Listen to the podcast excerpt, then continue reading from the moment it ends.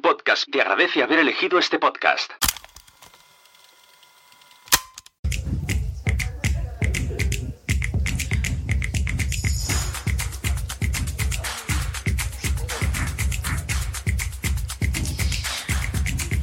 Bueno, pues bienvenidas, bienvenidos, buenas tardes. De nuevo, muchísimas gracias a quienes lleváis todo el día con nosotros. Y bueno, pues como os hemos ido comentando a lo largo del día, eh, la edición de PodTalks 2022, perdón, PodTalks 2022, tiene tres ediciones. La de hoy es en l'Hospitalet de Llobregat. Eh, queremos dar las gracias al ayuntamiento, al auditorio Barradas. Muchísimas gracias quienes trabajáis en este auditorio, que nos lo estáis poniendo muy, muy fácil. Queremos dar también las gracias a Nación Podcast por organizar otro año más este tinglao. Queremos también dar las gracias a todas las marcas que lo habéis hecho posible. Gracias por apostar por este festival de podcasting y networking. Podimo, Evox, Fancom, Spreaker, Radiophonics y Granier. Gracias también al equipo El Terrat y gracias, por supuesto, a regidores y representantes del Ayuntamiento del Hospitalet de Llobregat y Torre Barrina. Y vamos a comenzar, pero antes, por favor, me gustaría pediros que silenciéis los móviles para que no suene nada por ahí.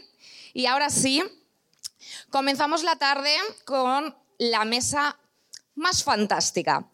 Escribir guiones para audioficción con Jun Curiel, Ana Ferrer Albertí, Emma Musol y Ana Reyes como moderadora de la mesa.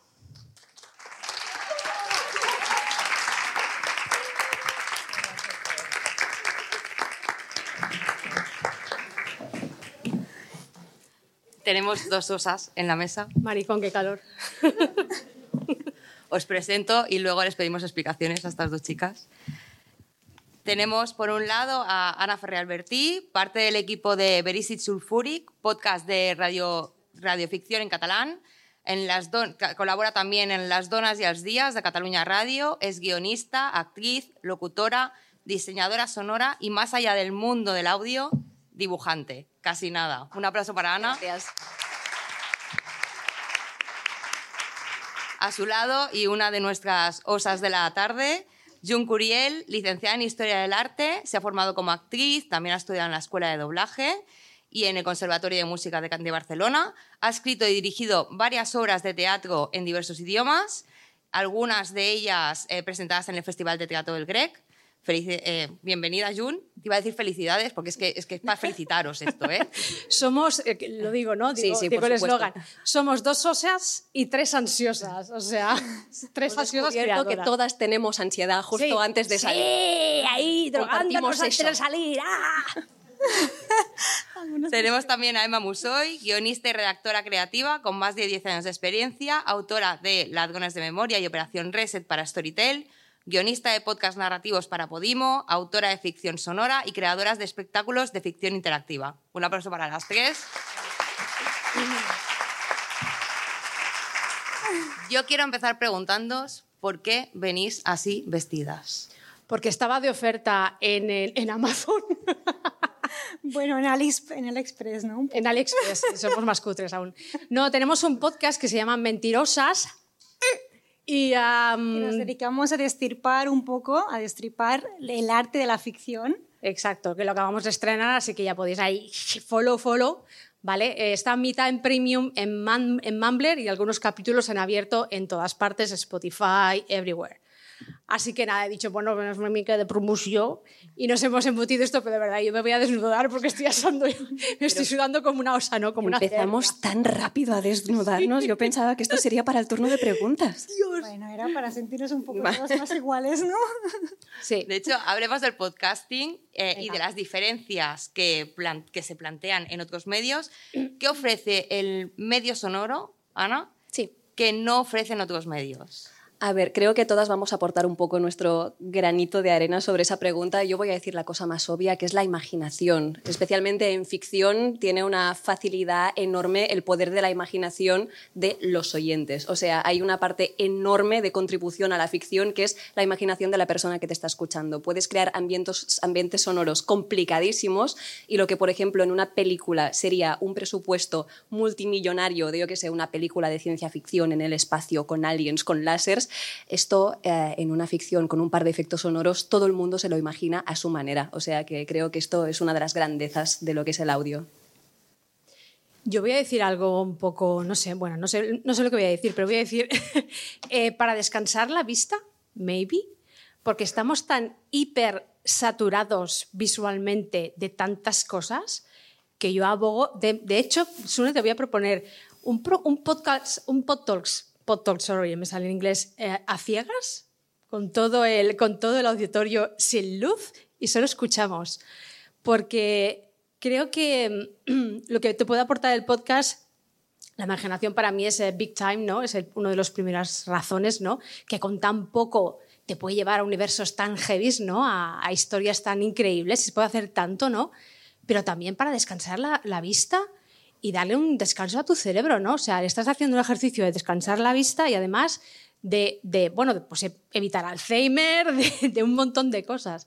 Pero sobre todo para mí es de potenciar eh, este, este sentido que para mí a veces está un poco como subliminado a la supremacía de la vista, ¿no? El, la vista, ese ser que va de súper guay, súper divino por la vida, parece que todo te tiene que entrar por los ojos.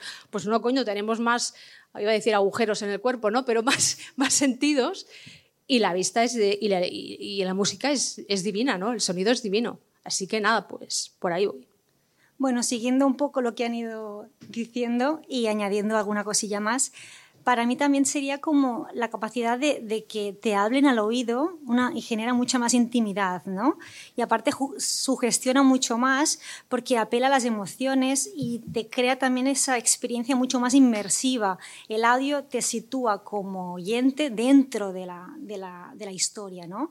Y en ese sentido pues te convierte como oyente en un personaje más, como si te estuvieran susurrando una historia o contándote alguna cosa como secreta al oído y tú eres partícipe y te convierte en eso, lo que decía antes, en una parte activa y una parte en un personaje más de la historia. Eso es mi punto de vista.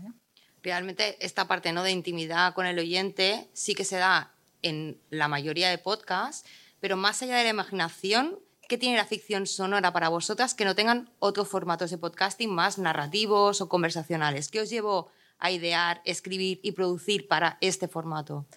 En mi caso es porque es mucho más fácil de producir ficción que pro es muy complicado, ¿eh? Producir ficción por audio, no nos confundamos. Pero claro, si me pones a hacer una obra de teatro, por ejemplo, y uh, yo qué sé, el capítulo que acabamos de colgar en mi podcast Barisit Sulfuric es como una parodia de Batman que el malo es un revisor de tren. Si hubiera tenido que hacer eso visualmente, mm, reservar trenes, a, a alquilar trajes de revisor de tren, a los extras, toda la gente que tiene que haber sentada en el tren, sería difícil pero siguiendo con la imaginación, solo tengo que mm, pillar a cinco actores que vengan un rato a mi casa y editando lo puedo hacer absolutamente todo. En mi caso, además de que el sonido me gusta muchísimo como medio, es que también es muchísimo más fácil de producir.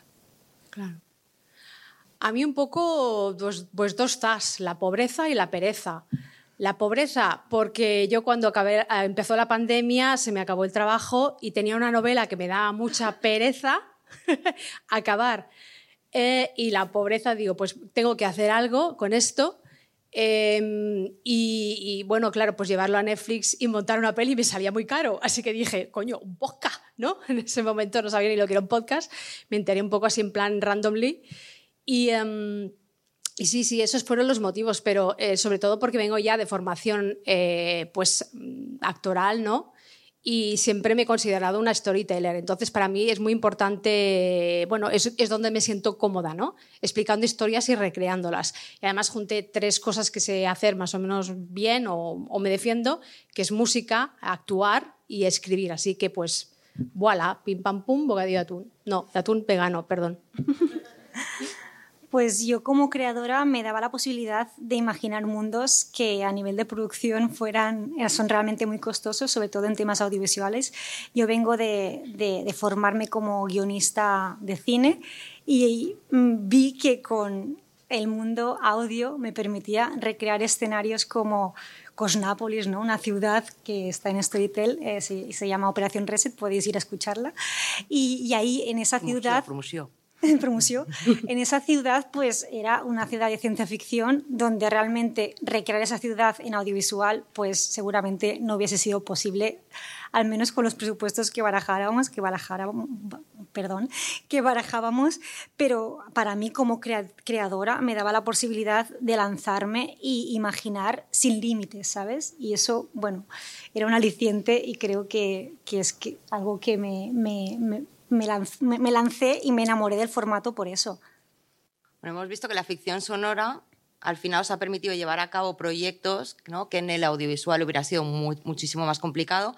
Pero a mí me encantaría aprovechar que os tengo aquí para un poco llevar esta mesa a profundizar en las diferencias que se dan también en el proceso de creación. ¿no? Como por ejemplo, ¿cómo se construye una historia de ficción sonora? O sea, ¿por dónde empieza? ¿Por la historia? ¿Por la ambientación? ¿Los diálogos? ¿Los personajes? Por toda la vez, ¿por dónde empezáis?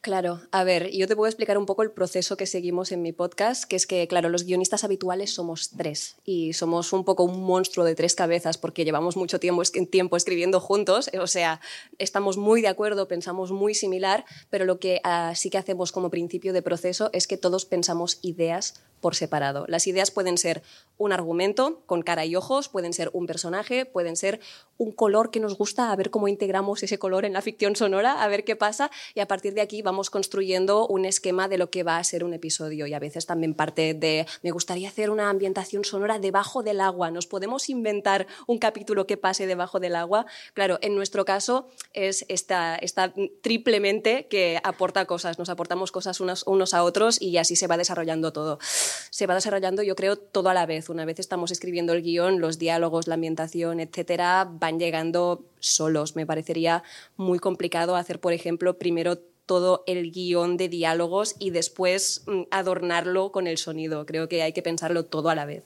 Bueno, en mi caso es más fácil pensarlo todo a la vez. No lo sabría hacer por separado. Bueno, yo creo que eso depende también de, es que somos, tenemos eh, perfiles tan diferentes. Tú, por ejemplo, haces un podcast con mucha gente, y yo la mucha gente la tengo aquí dentro, toda junta. Entonces, Juniper la Morte, que es mi podcast, que, bueno, pues lo digo, Juniper la Morte, mi podcast. Juniper la Morte es mi podcast, buscarlo, Juniper la Morte es mi podcast.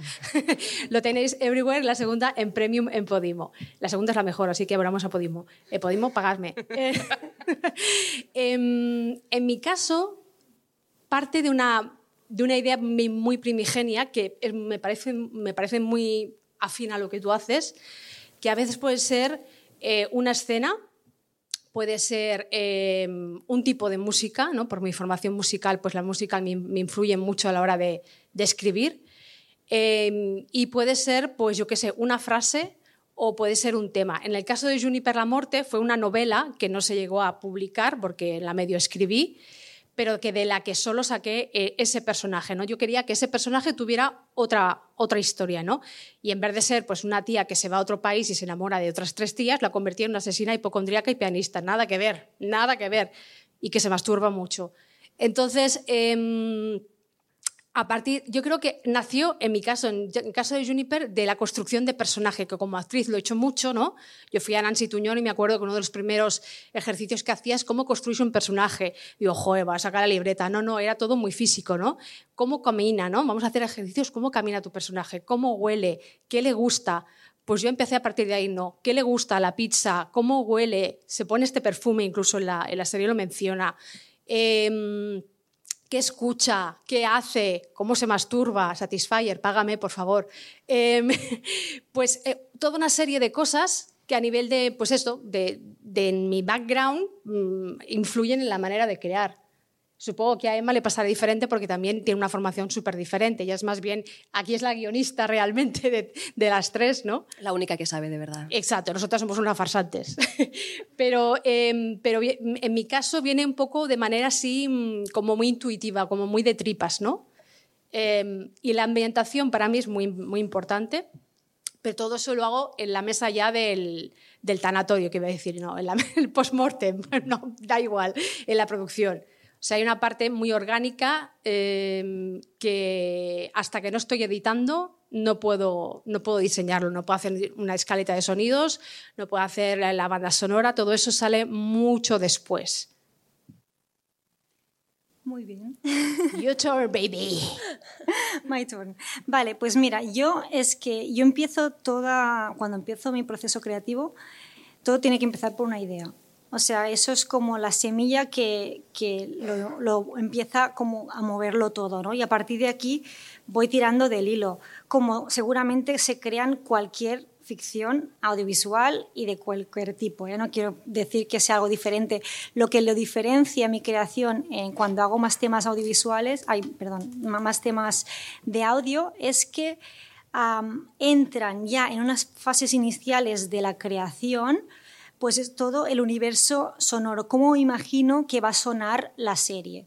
Desde, si lo sitúo en un, un, universo más de ciencia ficción, pues imaginarme qué escenarios van a ser sonoros para luego uh, ir trabajando en esas escenas concretas. O si va a pasar en la calle, pues saber qué escenas van a ser sonoras y que puedan de por sí pues aportar información, contextualizar sin tener que contar demasiado. Entonces yo cuando me imagino las escenas, lo que hago es no solo imaginarlas, sino realmente escucharlas, escuchar lo que va pasando paso a paso, desde el contexto inicial a acción a acción a nivel cronológico para ir construyendo las acciones, pero también cómo hablan y cómo se expresan los personajes. Sobre todo si tenemos una historia en la que hay muchos personajes, como no, como no partimos del, del medio visual, sino que todo es auditivo, tenemos que llenar esos personajes de características muy propias y muy únicas para que sepamos quién está hablando en cada momento. Como no tenemos es, ese físico, tenemos que saber que, por ejemplo, la persona que se sea es ese personaje, ¿no?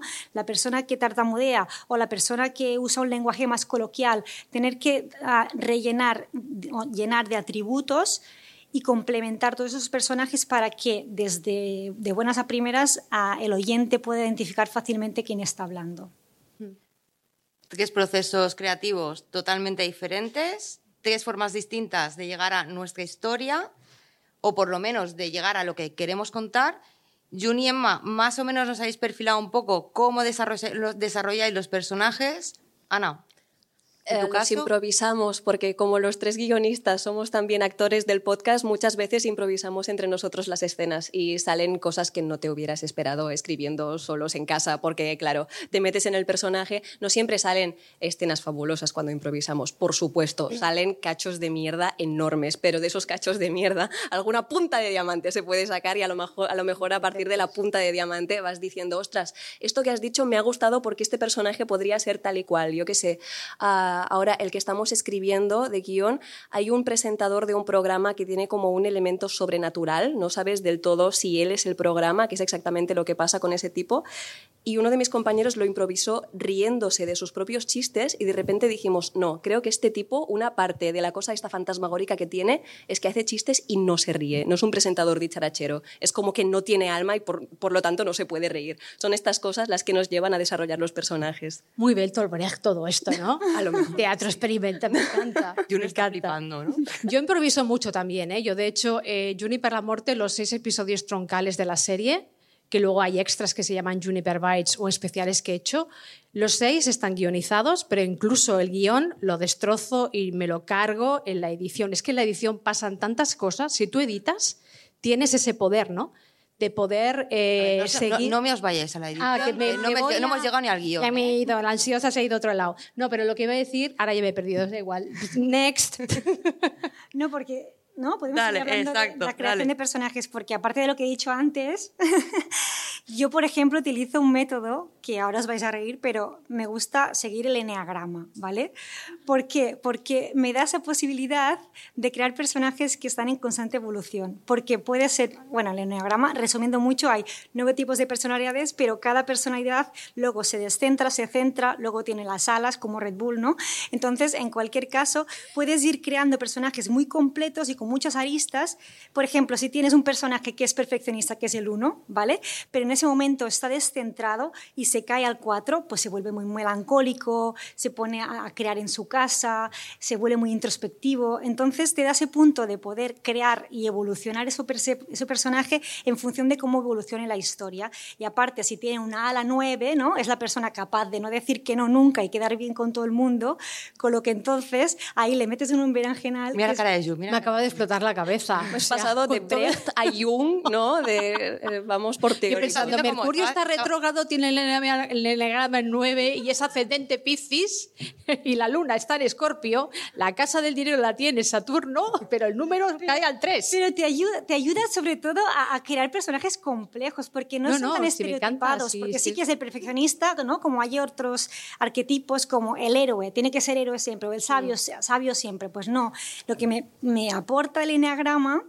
siempre se puede ir... Que sean más poliédricos. Sí, ¿no? porque te dan esas aristas y puedes i- ir que sean fluctuantes como somos las personas, ¿no? En realidad y te da ese punto de realismo que a mí me funciona, que luego después bebo de gente que tengo a mi alrededor que es imposible no mamar de lo que hay a tu alrededor de personas y tal, que luego claro. tengo amigos que se buscan y digo, "Mm, no, pero a lo mejor algo sí que hay. Sí que estás, pero no te lo voy a decir. Es el, el último que se piensa, ¿no? No, tú eres el puto pringado de... No, pero yo, yo sí que lo hago, ¿eh? Yo voy con, ahora mismo llevo una grabadora aquí en las bragas, no, pero en el, en el texto yo grabo cosas y me grabo momentos en plan, uy, esto me ha pasado, tu, tu, tu, tu, tu", y esto luego va en podcast. O sea, esto es como un, un escritor, cuidado que algún día saldrás en mi novela, pues cuidado que algún día saldrás en mi podcast. Pero pides permiso luego. No, ¿qué va? ¿Qué coño, permiso? Esto es mío, mi vivencia, lo he vivido así, lo proso y lo verborreo como quiero. Pero suyo sería cambiarlo un poco, ¿no? Coger atributos de ese con el otro. Tú, es que es un poco Harry Potter. Esta es la Harry Potter de las tres. ¿Qué quiere decir Yo soy la bruja Lola, yo te Yo- pongo una vela negra y... Y es que no quiero que nadie se pueda sentir ofendido, ¿no? En ¿Tú plan, te crees que la gente se, busca en los Sí podcasts? se buscan. Tú No, sí, los yo- tuyos sí. Los yo no míos que ni los escuchan los hijos de puta. Tengo amigas que me dicen, tengo amigas que me han dicho, ese personaje era el novio de tal, ¿no? Y digo, ¿mm? Hostia. Digo, no sé, no lo pensé así. Mira, yo que tengo lo dices, mi mejor amiga le llevo diciendo dos- ¿Te has escuchado algún episodio? Hostia, sí es verdad. Te lo tengo que decir, hija de puta, ni es que ni se escuchan ni los trailers. Eh, nah. No Tres sé, experiencias muy distintas, de nuevo. pero yo creo que como creador tienes licencia para, mientras no vayas a, a sangrar, ¿no? Y si vas a sangrar, ¿por qué no? Pues si le cambias el nombre y le cambias de esto, ¿quién sabe que, ese- que esa persona ha hecho eso? No lo sé.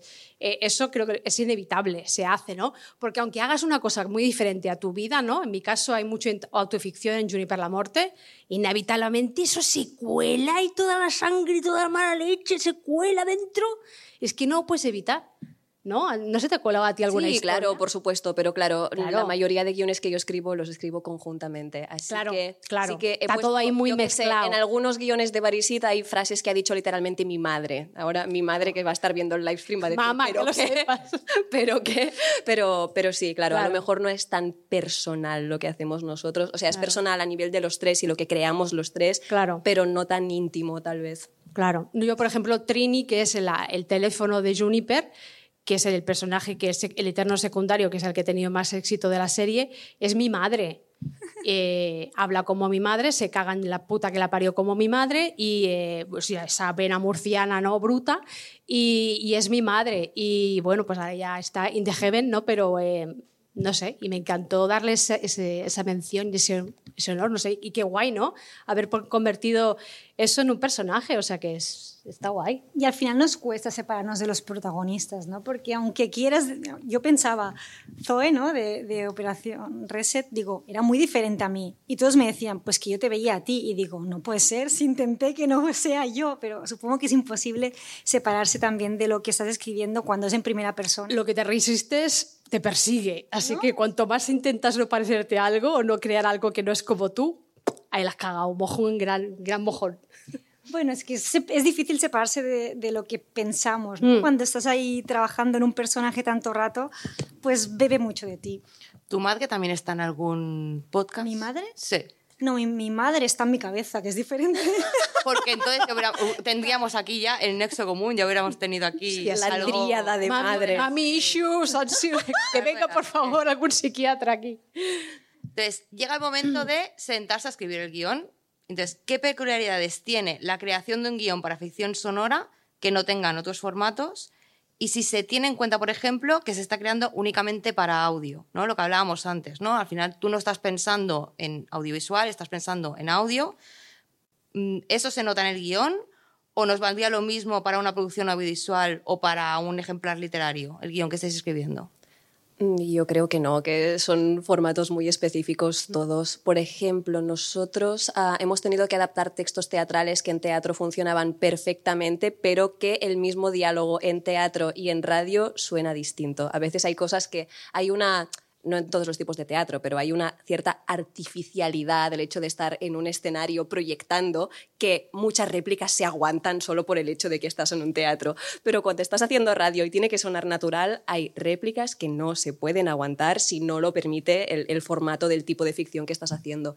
También nosotros pensamos en cosas como añadir un poco de redundancia a las famosas normas de la radio que te enseñan si has estudiado comunicación o algún tipo de cosa radiofónica, repetir ideas, no ser súper cansino porque a veces cuando estás aprendiendo te hacen poner la misma palabra tres veces seguidas y es un puto horror. Pero bueno, recordar que el oyente no va a estar en nuestra cabeza. Nosotros tenemos que acompañar al oyente para que se imagine un poco lo que nosotros estamos intentando crear y para crear un universo que sea puramente auditivo digamos, que aunque juguemos con la imagen, la imagen está en la cabeza de la otra gente. Pero es que aparte no pueden tirar para atrás, ¿no? Claro. Un libro que dices, voy a refrescar lo que me han dicho. Entonces tienes que asegurarte de que esa información que es importantísima para entender la trama tiene que estar explicada de varias formas, Claro. no de forma repetitiva, constante, pero sí un ser un poco más reiterativos en algunas cosas para dejarlas claras. En mi caso, como mi, la protagonista es, la, o sea, es un narrador protagonista, que eso pasa en muchas novelas, ayuda porque su pensamiento interior también te da mucha pista de lo que está pasando, ¿no? Tienes un doble espejo ahí, tienes una doble lente, ¿no? Con la que observar qué está pasando.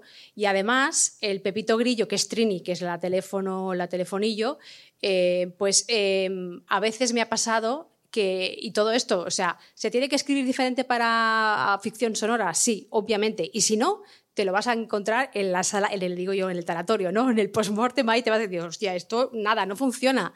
Porque tienes que a veces dar unas muletillas. Por ejemplo, hay escenas en las que Juniper está asesinando, yo puedo meter efectos sonoros, puedo meter una música, puedo meter incluso un texto, pero a veces incluso eh, Trini dice, hija de puta, ¿para qué sacas el cuchillo ahora?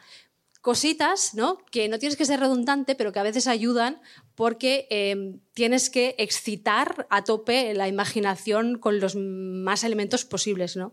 A mí lo que me da miedo a veces es llevar demasiado de la mano al público, porque es un equilibrio un poco delicado, porque a veces es Claro. como, tengo que explicar esto, lo tengo que reforzar con una réplica, se entiende lo suficiente con un efecto sonoro, Yo creo y el que sí. equilibrio es a veces muy, muy difícil. Bueno, Ya, pero a veces, no sé, si escuchas radio de los años 40, radioficción americana de los 40, son capaces de decir, bueno, he entrado en la habitación, voy a cerrar la puerta. No, claro, no. y no, claro, no. esto no hace falta. Justamente es Vocal. eso, entrenar un poco el oído cuando estás escribiendo, saber qué sonidos se van a entender por sí y lo que no se va a entender o cambiarlo o intentar introducirlo en los diálogos y que sea de forma orgánica, que no sea en plan pegote, te meto ahí, Exacto. te voy a apuñalar con una También, espada. también depende del género que estés escribiendo. En mi caso es comedia, yo me puedo permitir las licencias que me salga del potorro, pero claro, si estás haciendo algo un poquito más drama o lo que sea, pues obviamente hay cosas que no puedes permitirte. Pero es verdad que eh, tienes, no tienes que infravalorar la inteligencia de tu oyente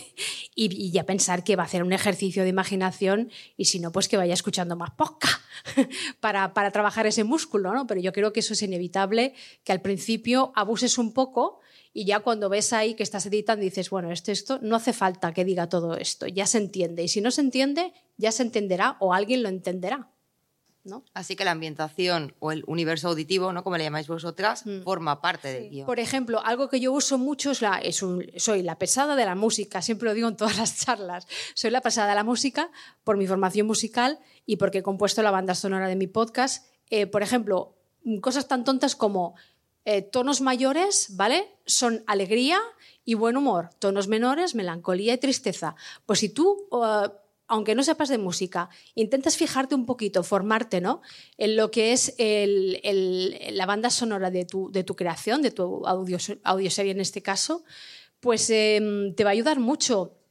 Porque hay, trucos como estos, los tonos mayores, los tonos menores, el leitmotiv, un tal, por ejemplo, el leitmotiv es un momento musical, un momentum que se identifica con un personaje. Pues cada vez que sale ese personaje, ¿no? eso se hace las películas, pues eh, cuelas esa música. Y eso ya actúa en el hipotálamo del, del, escuchador y ya sabe que ese personaje está ahí presente, aunque incluso no hable.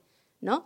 Entonces, eh, insisto en que la formación musical o interesarte por música, escuchar mucha música sinfónica o simplemente leer al, hoy con internet cualquiera, ¿vale? Puede entrenarse en ello, eh, te ayuda mucho a, a, crear una ambientación coherente, no a poner ahí cuatro pistas ¿eh? del, del Epidemic Sound y ya con esto ya tengo la banda sonora. No, mm, yo creo que hay que esforzarse un poquillo en esto porque es importante. Para mí también a nivel de cuando escribo el guion uh, me gusta marcar los planos sonoros que habrá y más ahora que estoy haciendo más ficción sonora qué se escucha cerca, qué se escucha lejos, si entra por la derecha, si se va, si se mueve para la izquierda, si se acerca, ¿no? si se aleja. Sobre todo, el cerca y lejos me ayuda a, a marcar a través de quién vamos a vivir esa historia, porque te marca el protagonista. Todo lo que esté cerca es lo que va a vivir el protagonista, con lo que vamos a acompañar a esa persona durante toda la serie. Y aparte, bueno, a menos que utilicemos una grabadora, como es en, en el caso este de Mainosaurio, que hay una grabadora en medio de la sala, con lo que entonces son los protagonistas que se van moviendo alrededor de la grabadora y se acercan y se alejan a la grabadora, con lo que a nivel de los oyentes pueden imaginarse y recrearse en su cabeza lo que va pasando en función de si están más cerca o más lejos de la grabadora porque te ayuda de alguna forma eso, a imaginarte lo que está pasando, ¿no? Y toda esa información la tienen luego los protagonistas, es decir, la gente que va a hacer ¿Actores? de vuestros actores y vuestras actrices. Y el editor. Y el editor. Sí. ¿Y dais un poco de cancha a la improvisación? Nosotros sí. Ah, depende del capítulo, claro. A ver, voy a poneros en contexto de lo que es mi podcast Barisit Sulfuric. Uh, mi podcast es de ficción autoconclusiva. Cada capítulo es totalmente distinto. Empieza, acaba y a la siguiente, al siguiente mes es otra cosa.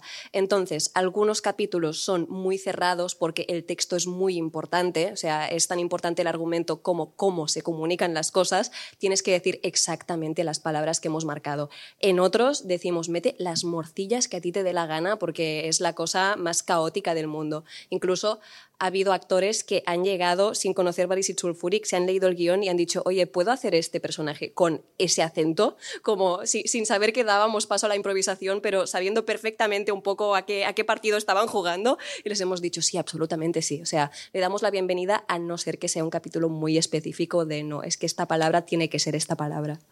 Claro. Eh, ¿Cuál era la pregunta? improvisación. Improvisación. Improvisación sí, Señora. improvisación no. Yo sí, claro, soy actriz. Me encanta improvisar, ya te digo que los seis troncales de Juniper eh, son eh, guionizados y el resto son eh, pues, lo que me sale en el potorro en ese momento.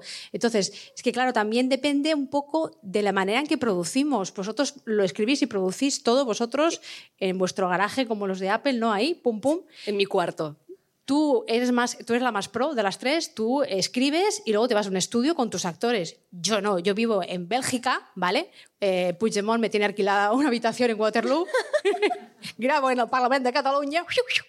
No, no, pero vivo en Bélgica y todo lo que hago es a distancia. Mis actores están aquí, están en Madrid, están donde sea, en Bélgica también todos me envían sus audios y yo ahí ya, doctor Frankenstein, y con eso hago y me apaño que les hago hacer retakes, sí, of course, soy una puta tirada. Pero eh, entonces eh, no es lo mismo para nada. O sea, la cadena de montaje es totalmente diferente. Y que sobre eso luego improviso, sí, cuando luego yo sola sí, pero con lo que me viene, con el material que me viene, los actores como mucho conmigo hacen un pequeño ensayo a veces o yo les envío 5.000 audios de WhatsApp, ¿vale? En plan, esto lo quiero aquí, esto no quiero que este tono, eh, me tienes que hacer un retake de esta frase, esto es de la intención, lo que le pasa es esto, pero la mayoría no saben ni de lo que va eh, la, o sea, lo que es la temporada completa. De hecho, no les dejo, les, les envío los guiones por, por, separado, cortados, con sus partes y ya está. Y, eh, Y si funciona, es que en realidad tampoco importa tanto que tengan tanta información los actores, ¿no? No, bueno, claro, es que el beneficio de hacer audio pregrabado es que puedes repetir la misma Claro. réplica cinco veces hasta que encuentres la, exactamente el tono que buscas. O sea que, aunque no sepas, sepas el argumento, dices, Claro. hazme uno triste, uno cabreado, uno no sé qué, uno no sé cuántos, este acaba arriba y este acaba abajo. Y me voy a quedar con el que me guste más. Benditos retakes, ¿no? Claro, Claro, Es que claro, No, y yo también como he dirigido mucho, tengo ya también bastante, iba a decir, ojete musical, oído musical. El ojete también lo tengo musical, desgraciadamente. Eh, ya van dos cuescos. Eh, pues eh, pues eh, tengo bastante oído musical y mucha gente por Twitter. eh, yo he pillado a gente por Twitter, en plan, uy, que lo he escuchado, ha puesto ahí un vídeo de YouTube y digo, uy, esta chica es maravillosa, qué voz, madre mía, cuánta tesitura, ta, ta, ta. Esta me va a ir perfecta para este personaje y voilà. Le escribo, le va bien, patatam, me hace una pequeña prueba, digo, si es que lo he clavado. Eh, o sea, que la intuición, en este caso, por formación o yo qué sé, o por ya, pues por edad, porque aquí la soy la de Plodocus de las tres, pues me funciona bastante. Así que en el fondo es todo del background y de, de dónde vienes tú, ¿no? Dónde vienes tú, pues todo eso te acompaña para bien y para mal en lo que luego vas a producir, ¿no? O escribir. Diplodocus, pero vas vestida de osa, ¿eh? Sí, si llora sin, sin vergüenza. A ver, yo es que he pasado por varias etapas. Ah, como guionista, guionista, teniendo editores que me corrigen, entonces llega un momento que no, no puedo, no hay la opción a la improvisación en, en el momento de producción porque ya se ha cerrado el guion y como mucho los editores te pueden pues aportar cosillas para mejorarlo, pero lo que es el texto escrito es el que es y, y ha pasado fases con lo que se supone que está bien y está muy trabajado, ¿vale? Hasta aquí bien. Ahora que me he puesto un poco más en las fases de producción y que voy a, en estudio de grabación y estoy ahí con las actrices y tal, pues ahí es cuando me doy cuenta de si alguna cosa no suena bien. A ver, también quiero aclarar, aclarar, aclarar, bueno, aclarar una cosa, que es que am, cuando lo pasaba antes, yo me lo escuchaba como oyente a través de un reproductor para saber que no había ni cacofonías, ni palabras malsonantes, ni expresiones que repetitivas, porque cuando lo escuchas todo eso molesta muchísimo.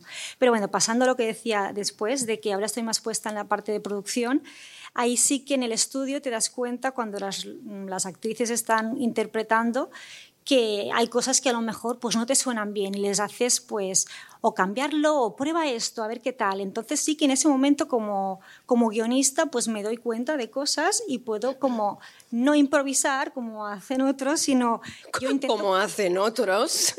No, no, porque yo tengo el punto de este perfeccionista, entonces si ya salgo con el guion es que tiene que ser así, pero también me doy un poco margen a corregir y a mejorarlo. Y creo que, bueno, lanzo una lanza a favor de que los guionistas estén más implicados en todas las fases de producción, de grabación, edición, ¿por qué?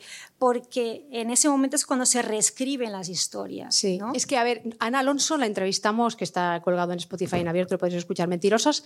Eh, Ana Alonso nos lo dijo hace poco en una entrevista, ¿no? Ella se mete en, en la sala y les empieza a gritar, ¡ah, ya esto no! Es que está en el guion, no, ahora lo vas a decir así. Eh, porque es que es hasta, hasta, que, hasta que no lo estás escuchando, no sabes si está funcionando. Eso es como una película. Entonces, los guiones, mm, eso de intocables y llegan y no. Yo creo que es muy importante que el que escribe, eh, y abogo en eso, en que los podcasts que se vayan haciendo, sobre todo de ficción, estén hasta el final del proceso. Es súper importante porque ese alma se va a plasma- plasmar hasta el final. Si no, puede quedar totalmente incoherente y puede quedar re- realmente un, gran mojón. Porque hay muchas cosas que hasta que no está ahí en vivo, en caliente, no lo puedes comprobar si está funcionando o no. Les voy a abrir un melón.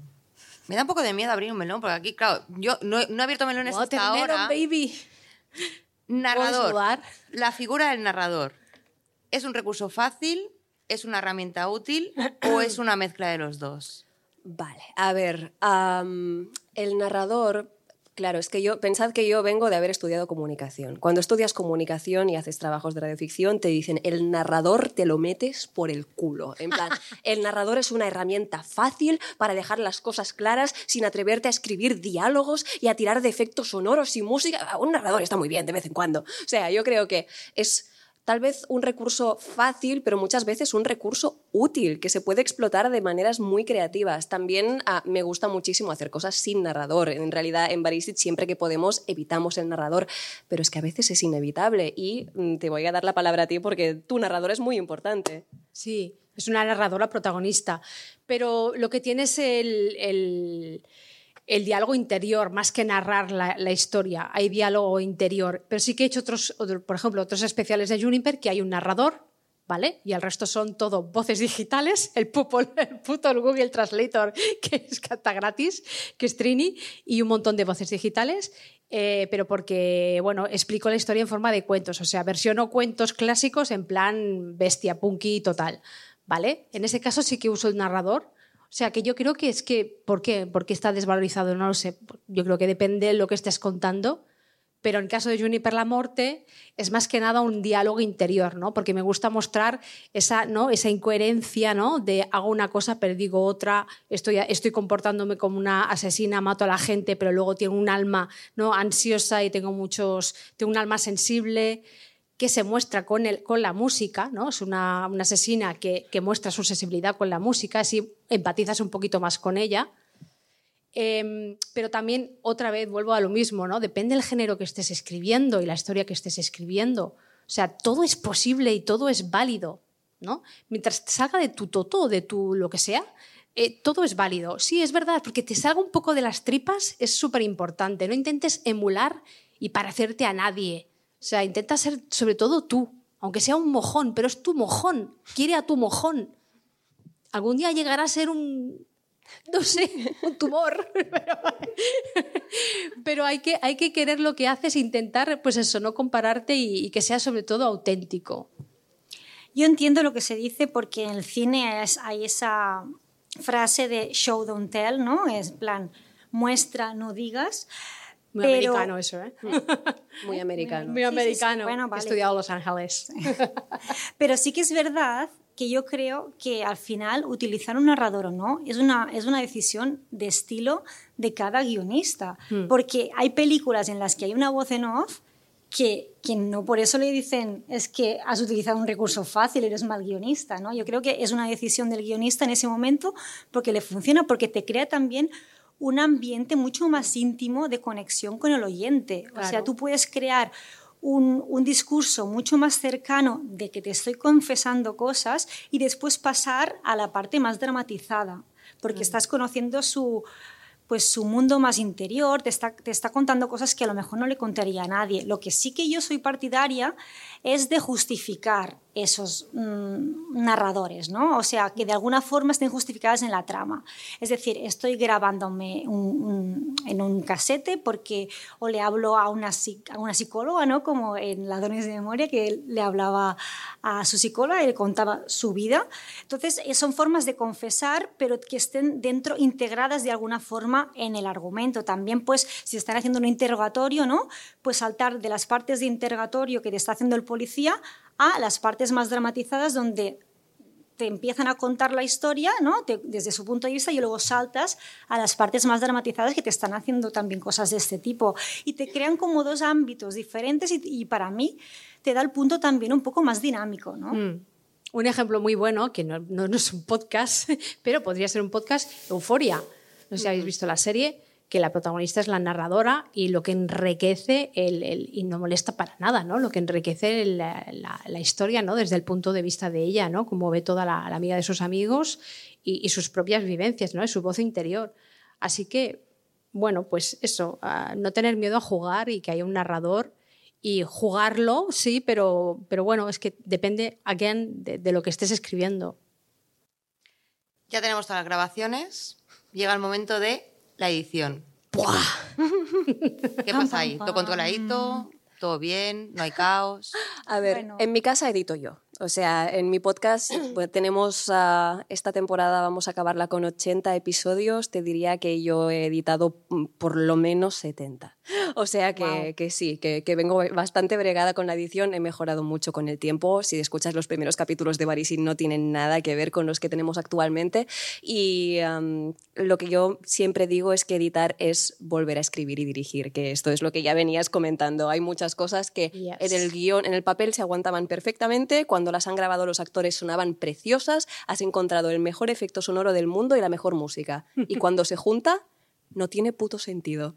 Entonces hay que muchas veces reestructurar cosas. A ver, yo no lo hago muchísimo, ¿eh? No me pasan accidentes catastróficos de, he tenido, lo siento, he tenido que cambiar todo el capítulo. O sea, es, el mismo material, pero es otro capítulo. Esto no me ha pasado, pero sí que ha, habido algunas escenas que las he vuelto a la vida editándolas. Y, y sí, eso, la edición es muy poderosa. ¿eh? Yo, la, la, gente que tenéis los cojones a veces de dejar que vuestro material lo edite otra persona, me parece de un valor extraordinario, porque se lo dejas en las manos de otra persona y allá queda. Y la otra persona a veces no va a tener permiso para reconstruir cosas y si no funciona, no funciona. Yo por eso abogo a que el que escriba esté ahí hasta el final. Eh, porque es que realmente es que puede pasar, puede llegar a ser un gran mojón, que María con la palabra mojón, pero es que es verdad, puede llegar a, pasar eso y es súper importante.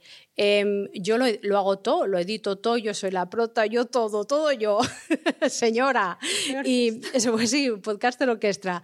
Em, y sí, sí, pasa esto. Em, es que es inevitable que obviamente el guion, si lo cambias todo, algo estás haciendo mal. O no sabes escribir y vete a una escuela de, escritura para empezar, o no te has planteado realmente si eso es lo tuyo, ¿no? Pero que eso se transforma, vamos, big time Big time, o sea, la edición es la parte eh, del, laboratorio donde, donde sucede la alquimia, ¿no? Donde se juntan, se juntan todos esos elementos, ¿no? Y hasta que no juntas la perita con no sé qué, con, bueno, no soy física, se nota, ¿no? Con su puta madre o con el HTC o whatever, aquello no sabes si explota, si no sale nada o si huele a mierda. O sea, que realmente es ahí donde pasa, es el laboratorio. Yo tengo una, una, una metáfora porque como vengo de historia del arte la quiero contar que es muy bonita, que no quiere decir que me compare con él, obviamente, yo esculpo mejor, pero Miquel Ángel, ¿no? Miquel Ángel tiene una serie de esculturas preciosas que se llaman Los esclavos, no sé si los conocéis, si no los vais a ver ahora en Google, ¿vale? Son unas esculturas que son como unos bloques de piedra y están saliendo los esclavos y están como medio a hacer, ¿no? Y el podcast es un poco así también, ¿no? Miguel Ángel cuando ofreció los esclavos dije, le dijeron, no, pues que señor, eh, señor, no acabo las esculturas, no, es que son así, son esclavos que se están liberando, ¿vale? De la piedra, pero aún no están libres, ¿no? Son maravillosos, es un puto artista. Em, pues el podcast es un poquito así, es como un, un bloque que tú puedes escribirlo muy bien, puedes cincelar lo que te cagas, ¿no? Pero que no va a estar acabado hasta el puto final es que incluso, os voy a decir algo más, yo soy tan friki que es que yo dejo reposar el capítulo y luego lo vuelvo a, reeditar porque lo dejo respirar. Eh, que me lo puedo permitir, no siempre, pero muchas veces sí. Por ejemplo, ahora con el que estamos haciendo ahora, Emma lo sabe, que a lo mejor ya lo he editado no sé qué y al cabo de cinco días le digo, hay que hacer retakes. Dices, pero si que ya todo acabado hay que hacer retakes porque no porque cambio cositas porque vale, pues monta la furgoneta ponte porque ella graba dentro de la furgoneta de Scooby Doo y yo debajo de la cama o sea que niños y niñas con cualquier cosa se pueden montar un estudio de grabación. Pero es eso es un ente vivo que hasta el último momento te va a estar pidiendo eh, que lo mimes y que estés escuchando a ver que, que si, si está listo para salir o no pues yo con esta última ficción sonora que, me está editando Sune, que está por aquí, pues lo que hago es cuando me manda los clips, me olvido del guion, aunque me cueste, y lo que hago es intentar ponerme en la piel del oyente y ver si realmente funciona o no funciona lo que, lo que hemos creado. Porque claro, es un poco lo que decías tú, ¿no? El guion lo aguanta todo y mi imaginación lo aguanta todavía más todo, ¿no? Entonces, te tienes que dar cuenta si esos efectillos que tú le has marcado y que ponga, si realmente son necesarios, si no son necesarios, si se tiene que cambiar porque realmente al no tener la vista, si el propio sonido responde a lo que se tiene que entender o si se entiende suficiente, entonces en ese momento pues sí que me pongo en la posición del oyente y, y, vuelvo a, reescribir un poco si hace falta ¿no? la, escena o, o, a marcarle, pues eso lo quitamos, eso tal, no sé qué. Así que también me parece interesante estar en esa fase que nunca la había experimentado y me parece chulo, aunque a lo mejor a él no le gusta tanto.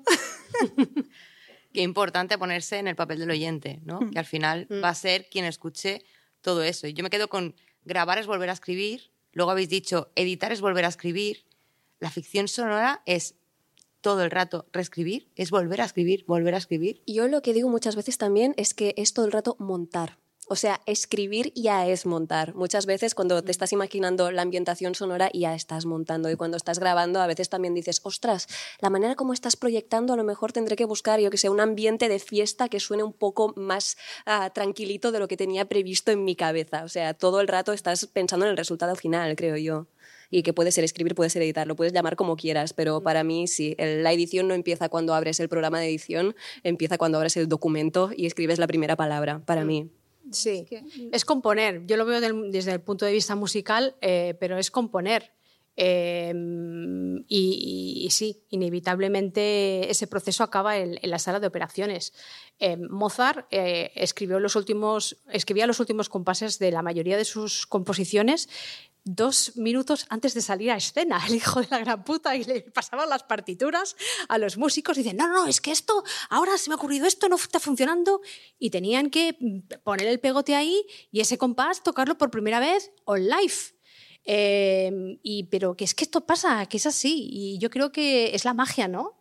De, de esto, que es que estás creando un ente vivo, ¿no? Parece, ¿qué dices? Está flipada, pero sí, sí, es que es un ente vivo, es una criatura y que toma vida por sí misma, ¿no? Y entonces, pues hay que acompañarla un poco, ¿no? Y decir, ah, pues vale, parece ser que todo esto que estaba, como las madres para los hijos, ¿no? Yo pensaba que ibas para médico, pero resulta que eres un psicópata. Pues quiera tu psicópata, quiérelo, tal y como es, es que te ha salido así, ¿no?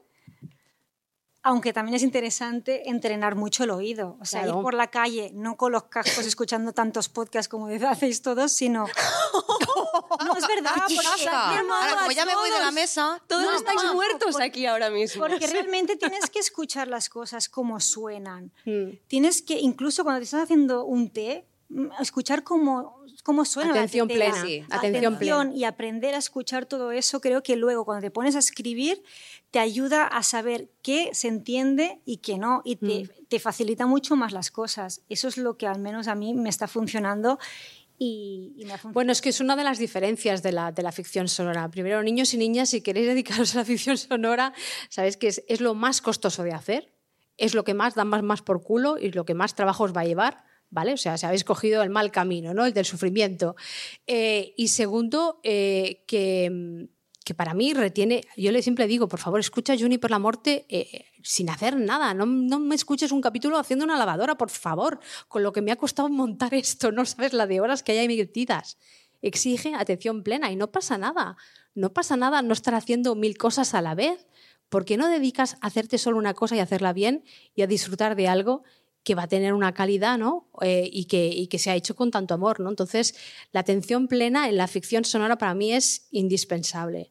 A propósito de lo que estás diciendo, voy a hacer un apunte. No me quiero cargar a los ponentes de esta mañana, pero ha habido muchos comentarios del tipo, ostras, este capítulo me ha llevado tres días. Y es como, Ya. a mí, a mí me lleva un pensando- mes un capítulo, me lleva un mes, ¿no lo entiendes? Yo 20 también. minutos son un mes de trabajo. Mm. No es un trabajo a tiempo completo, voy a ir dedicándole los ratos que puedo dedicarle, pero eh, ne- necesito que entendáis que lleva muchísimo horas, trabajo, muchas. Pero muchas. la parte previa, ¿no? También Todo, todo, no, no, no. O sea, desde, hilarla, desde que se plantea el capítulo hasta que está editado es aproximadamente un mes de trabajo. Sí. Vale, ya sabemos por qué no se tiene que dedicar nadie a ficción sonora. Que Pero nadie más, ya no hay sitio para nadie más. Nosotras ya tenemos si aún hay gente en el público que dice yo quiero hacer ficción sonora, ¿qué le recomendaríais? Que escuche mucha ficción sonora. Mi primer consejo sería ese, ¿eh? Que entrene el oído. Ah, me los estás quitando. Ah, o sea, os, voy- os tiempo voy a poner, os voy a poner de acuerdo al final de la mesa. No, no, yo tengo muchas cosas. Primero, ¿para qué coño hago esto? Primer consejo, no lo hagas. No, no, ¿para qué coño quiero hacer esto? Pregúntatelo, hay que ser muy honesto contigo mismo.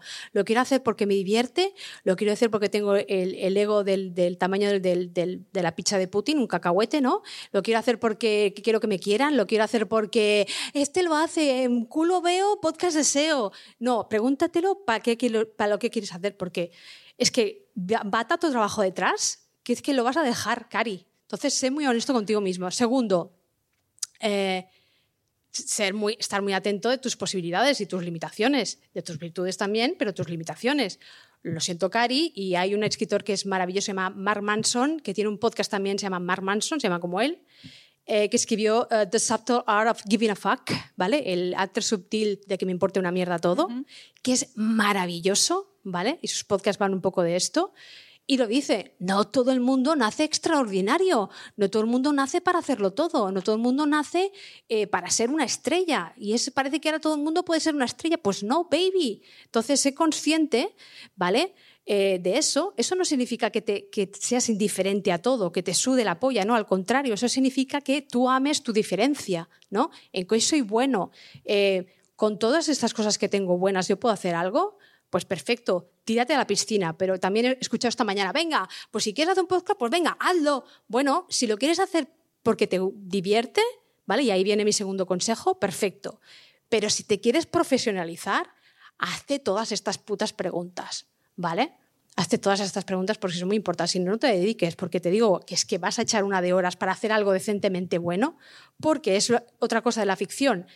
Eh, si no lo haces medianamente bien, se va a notar mucho más el mojón, el tamaño del mojón, que en un podcast conversacional. Sí, una, conversa, una conversación la puede tener todo el mundo. Eh, De verdad, no, es que en serio, un pod- podcast de ficción eh, exige o tiene un nivel de exigencia mucho más alto que un narrativo o un conversacional, inevitablemente, porque hay muchos factores en medio.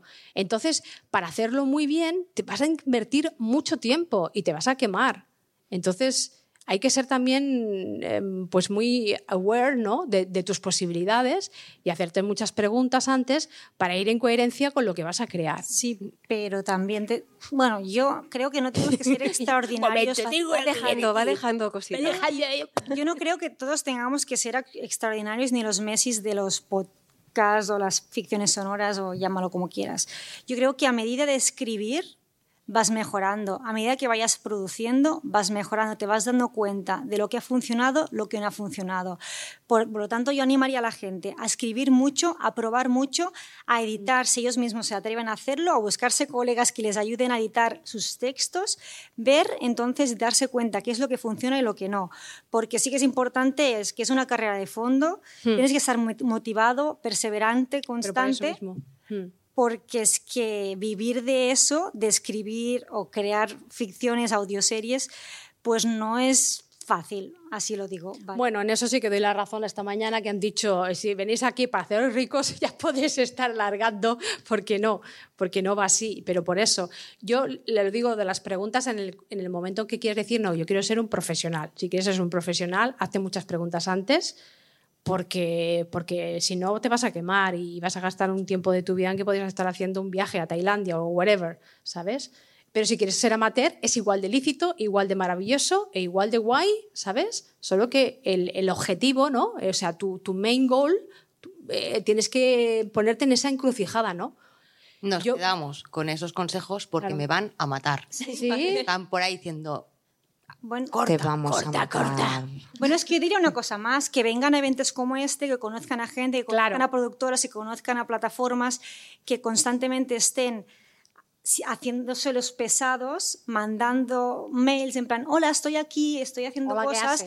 No hace falta que se planten delante de la casa de la persona que está No, por favor, no hagáis esto, Porque ¿eh? entonces sería un Pequeño poco stalker. stalking, pero, pero sí que es verdad que tienen que, que- que hacerse visibles, de la forma que sea, de que sepan que están aquí, que están creando y que este proyecto a lo mejor no les encaja por X motivos, pero a lo mejor el siguiente sí. Claro. Por lo tanto, si estás constantemente creando porque es lo que quieres hacer, y pues, pues seguir ahí llamando puertas, probándolo, hacer dosieres de ventas curraos para que la gente vea que detrás hay una persona que tiene las cosas claras. Y después eventos como este que te da la oportunidad de, conocer a gente y tú y yo pues nos hemos liado. A... Sí, nos, ¿no que nos hemos liado. No, pero hacernos un podcast, hacer un podcast para darnos ¿En qué momento nos hemos liado y no me acuerdo? ¡Qué muy Ha estoy! sido todo virtual. Ay, vale, es verdad. no dejéis de crear, no dejéis de venir a podcast. Muchísimas gracias, chicas. Venga. Ana, Jun, Emma, muchas gracias. Nos hemos quedado sin tiempo para preguntas, pero os prometemos que después de la siguiente mesa vais a tener unos minutos, podéis ir preparando preguntas